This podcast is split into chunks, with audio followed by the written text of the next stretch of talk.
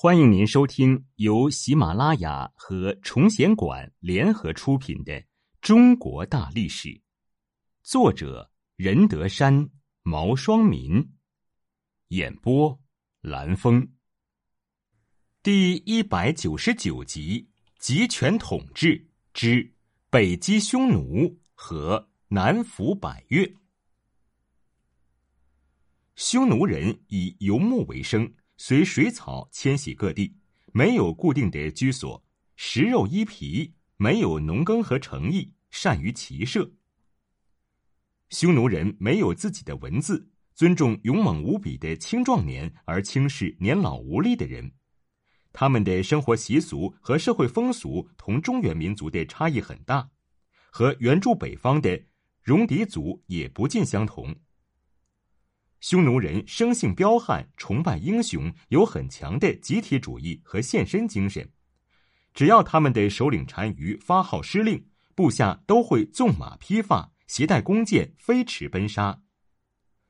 匈奴人个个能弯弓射箭，人人善骑术，并习进攻。他们把以农耕生产为主、物产丰富的中原地区作为侵扰的对象。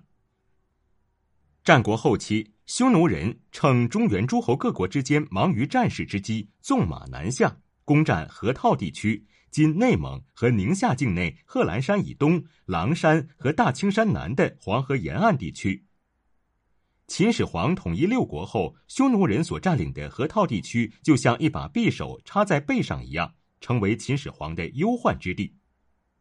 同时，当时社会上也流传一句话：“最终致使秦灭亡的是胡。”因此，匈奴人直接威胁到秦始皇的统治，使他心中忧虑万分。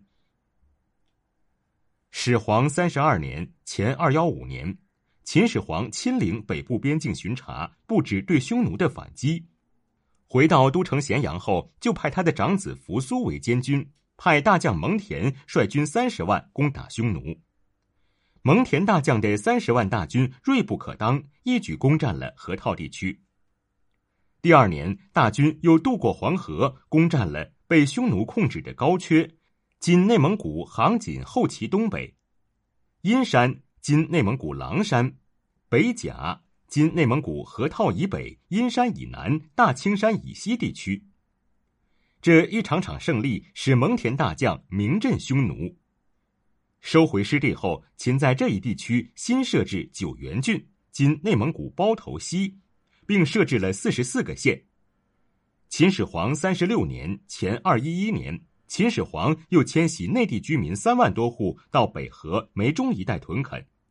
这次大规模的移民不仅对防御匈奴的再次侵扰十分有利，同时也促进了边境地区的开发、发展和民族间的学习交流。为了更好、更有效的抵御匈奴的侵袭。秦始皇修筑了闻名于世的万里长城。秦长城是在原有诸侯国修建长城的基础上加以连接和延伸。长城的修筑要追溯到战国时代，当时秦、赵、燕三国老百姓常常受到匈奴、东胡、林胡等游牧民族南下的侵扰。这些游牧民族精于骑术，善射弓箭，来去迅速。加上这三个国家之间忙于战事、无力反击、兵马迅速、运动性极强的游牧民族，于是，在自己的北部边境地方各自修筑长城，并派军队驻守，以抵御游牧民族的掠夺。秦始皇修筑的长城，在相当长的一段时间里，有效的抵御了北方游牧民族的南下侵扰，对保护秦王朝统治地区的社会经济和人民生命财产安全起了十分重要的作用。南服百越。我国南部和东南部是越族人民生活居住的地区，居住在这些地区的越族被称为百越，分布在今江西、福建、浙江、广东、广西及湖南南部地区，各自为政，互不隶属。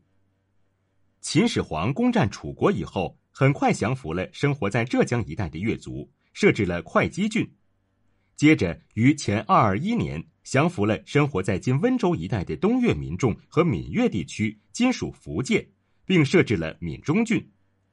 接着，秦始皇命魏屠睢率军五十万，分五路南下，对生活在今广西、广东地区的西越和南越进行大规模的战争，遭到越族民众的顽强抵抗，相持长达三年。秦始皇为了更好的支援前线的军队，就命监狱使史禄在今广西兴安县北开凿一条水渠，名为灵渠。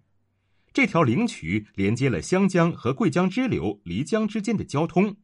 从而解决了从陆路运输粮饷的难题，这才将西越和南越两地越族军队打败，但其仍存残余力量。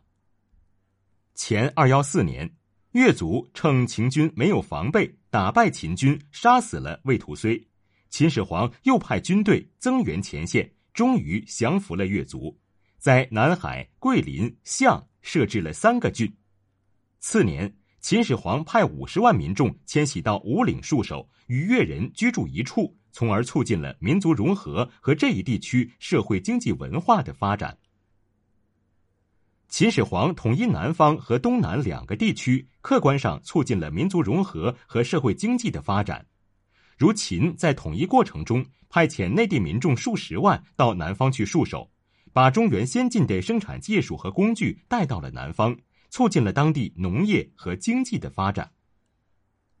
秦始皇在征服百越的过程中，也打开了通往南方和东南沿海地区的道路，特别是灵渠的修通，使长江水系同珠江水系相连，这就促进了中原地区向南方、西南地区的经济与文化交流。秦始皇经过北击匈奴、南服百越后，秦朝疆域空前广阔，东至东海，西至临洮。南至北向户，北距河为塞，并因山至辽东，成为当时世界上最为强大的封建帝国。在这个辽阔地区内居住着的各族人民，由于处于统一国家的领域内，各地区各民族相互之间在经济文化方面的联系进一步增强，促进了生产的发展和文明的提高，有利于维护国家的稳定和统一。